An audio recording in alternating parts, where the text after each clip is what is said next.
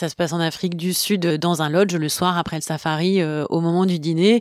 Il y avait de la viande grillée au menu à ce moment-là, et je pense que l'odeur de cette viande a attiré fortement toute une famille de ratels qui est arrivée et qui s'est empressée d'aller chercher son dû. Hein. Donc c'est quand même un animal relativement agressif. Moi, j'ai fait ma propre petite expérience à ce moment-là et j'ai commencé à charger l'un des ratels et euh, évidemment, euh, j'ai pas continué longtemps parce qu'il m'a vraiment chargé en retour d'une façon très très agressive.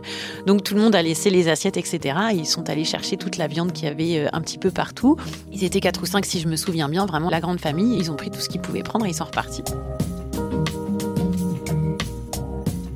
Dernier épisode de notre voyage dans les savanes de l'Afrique sauvage avec Adeline Lobès, notre guide de brousse.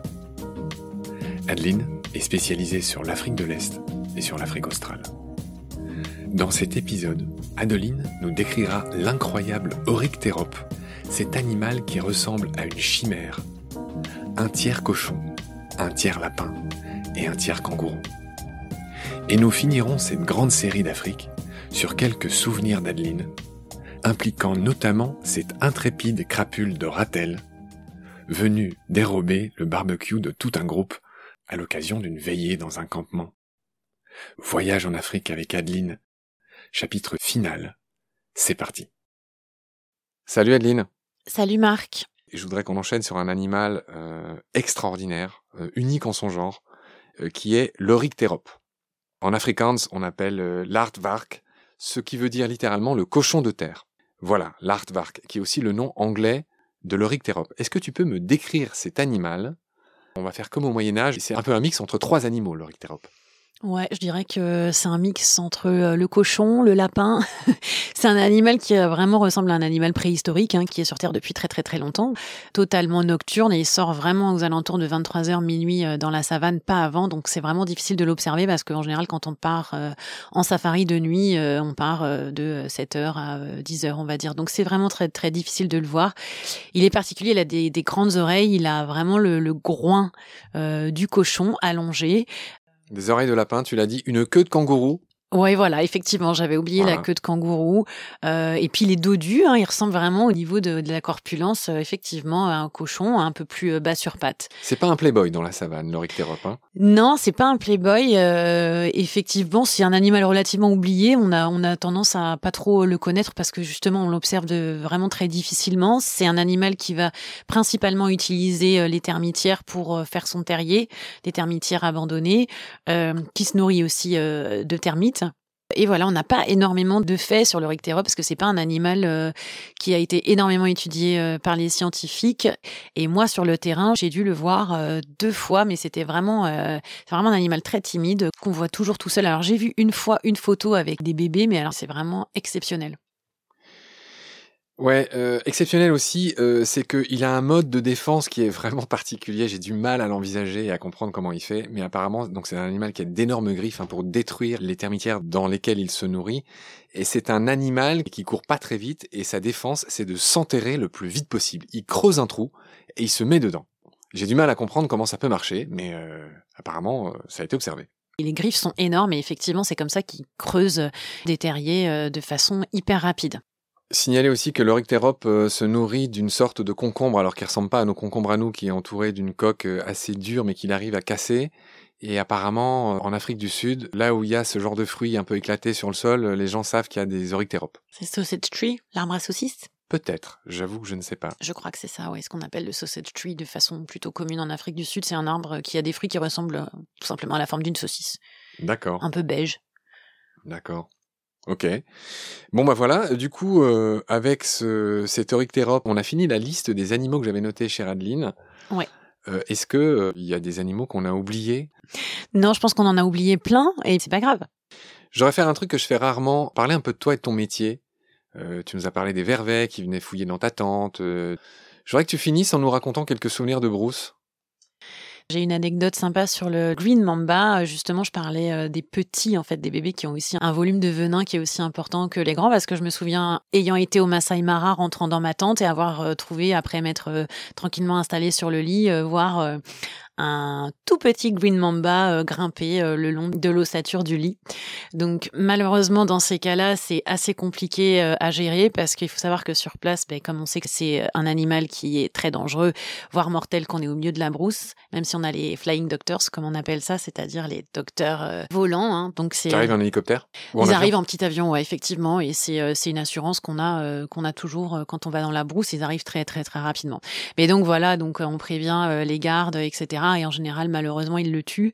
En Afrique du Sud, on a de plus en plus des grandes branches euh, qui permettent d'attraper le serpent au niveau de. C'est quelque chose qui a été créé, je de crois. la tête. Ouais, qui a été créé, je crois, au Danemark, si je me souviens bien, ou quelque chose comme ça. En tout cas, c'est super utile. Des pinces à serpent. Ouais, on les déplace tout simplement et on va essayer de le mettre plus loin. Bah, ça paraît aberrant qu'ils tuent euh, des, des, serpents. Oui, mais c'est euh. très, c'est très très courant. C'est très courant parce que c'est un animal qui fait très peur surtout les mambas, clairement, parce que dans les villages, quand on se fait mordre par un serpent, en général, on meurt.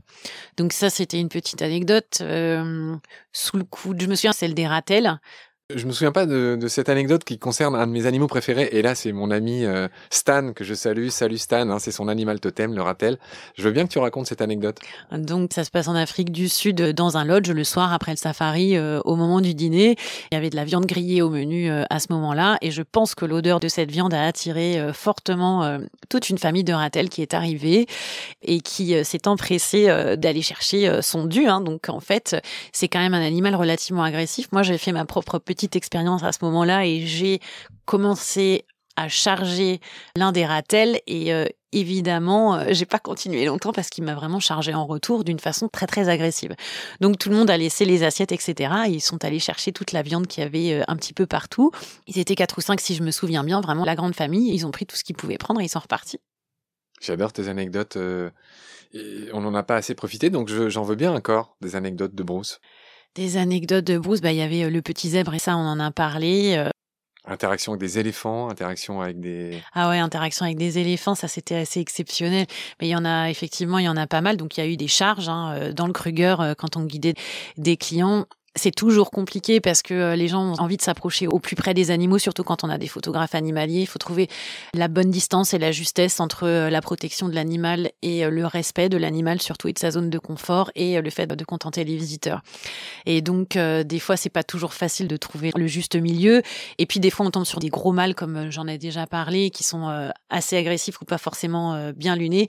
Et donc, démarrer vite en trombe, vite commencer à partir le plus vite possible en se faisant courser par un éléphant sur plusieurs centaines de mètres, ou alors la fois où en fait à l'arrière d'un 4x4 tout ouvert, euh, il y a un jeune éléphant qui est arrivé par derrière et euh, j'étais moi euh, à ce moment-là à l'école de guide donc en apprentissage et on a la trompe d'un jeune éléphant qui est venu qui est arrivé il était très curieux les jeunes sont souvent très curieux ou alors ils font des ils essayent de nous intimider là on a juste senti la trompe qui est venue nous chatouiller derrière la tête toutes les deux et on l'a laissé euh, voilà laissé faire. Il a vraiment passé, c'était incroyable cette curiosité. Il a passé euh, le bout de sa trompe euh, sur notre visage, tout au long du visage, à toutes les comme deux. Un ouais, ouais, ou comme pourraient le faire aussi des personnes malvoyantes en fait pour essayer de voir les traits du visage. C'était vraiment incroyable. Ok. Moi, je me souviens quand j'étais en Afrique, j'ai assisté à deux événements qui ressemblent pas trop au tien, mais à un moment donné, j'étais dans un endroit où il y a eu un envol massif de d'énormes fourmis volantes. Bon, ça, ça arrive partout, tout le temps, mais là, juste, elles étaient toutes énormes. Et en fait, très vite, il y a des martinets et des hirondelles qui sont venus. Et en fait, c'était un champ presque opaque. Et j'étais, j'étais au centre de ce truc. Enfin, j'étais au milieu d'un espèce de nuage de fourmis volantes. Il y en avait vraiment des milliards.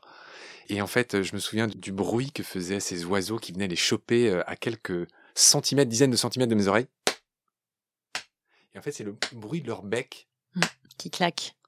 Qui, qui, qui, voilà, qui les, qui les chope, mais à pleine vitesse on se sent petit, euh, même si c'est des petits animaux. Enfin voilà, donc euh, j'ai vécu un autre événement, bon pareil que je pensais pas vivre dans ma vie.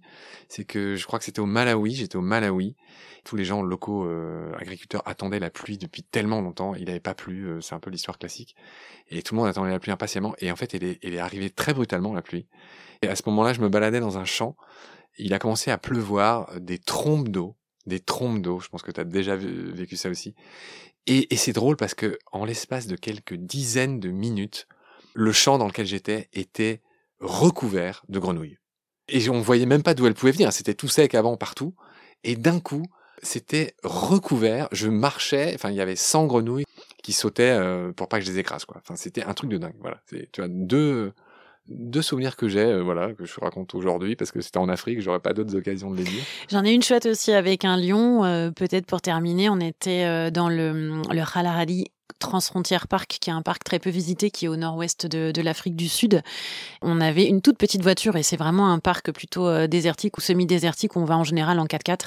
Et là, on avait vraiment une toute petite voiture euh, de base, je vais dire. Et puis, euh, on était en fin de journée. On devait euh, effectivement rentrer assez rapidement au camping parce qu'à la fin de journée, au moment où la nuit tombe, on doit rentrer, regagner euh, dans les parcs nationaux, regagner les, les hébergements. Et on était en train d'observer une troupe de lions. Et donc, au moment où les 4x4 ont commencé à faire du bruit, à redémarrer, les lions ont commencé à se lever et à s'éveiller. Et un jeune lion, reconnaissable parce qu'il avait vraiment le début d'une crinière, a commencé à venir vers nous, s'est approché. Et évidemment, avec la voiture qu'on avait, on était vraiment au niveau du lion pour le coup pas euh, comme les 4x4 qui étaient beaucoup plus gros, et un jeune lion qui est arrivé au niveau du rétroviseur et qui a commencé à vouloir le croquer. J'avais la fenêtre à, moitié ouverte et c'était pour le coup vraiment impressionnant. Et juste le fait de démarrer la voiture, euh, elle a fait fuir, il a bondi et il est reparti en arrière, mais c'était vraiment pour le coup très très proche. Chère Adeline, je pense que voilà, on arrive au terme de cette émission. Je te remercie beaucoup de ta patience. Merci. Hein. je rappelle que tu es venu de Toulouse jusque chez moi pour enregistrer euh, cette série d'émissions. Je te remercie beaucoup d'avoir fait cet effort, ce déplacement. Je te souhaite une très belle soirée et puis euh, à très bientôt. Merci Marc, à bientôt.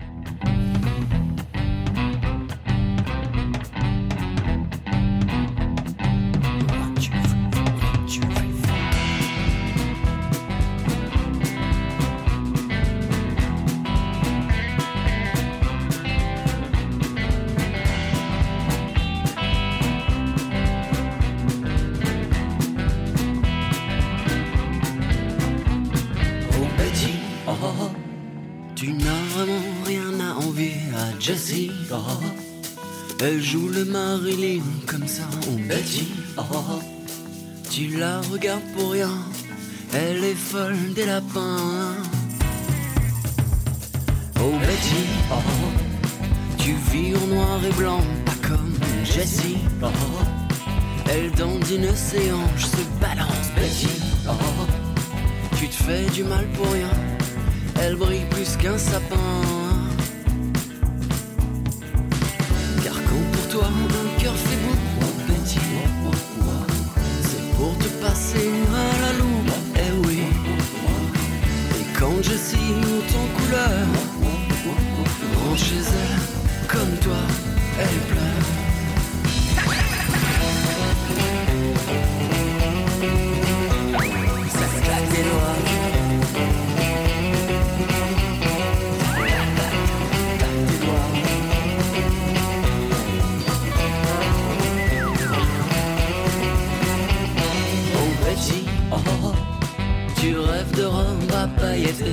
Jessie, et la fille que l'on jette, oui, Betty, oh, dès le lendemain matin, et ça n'y peut rien.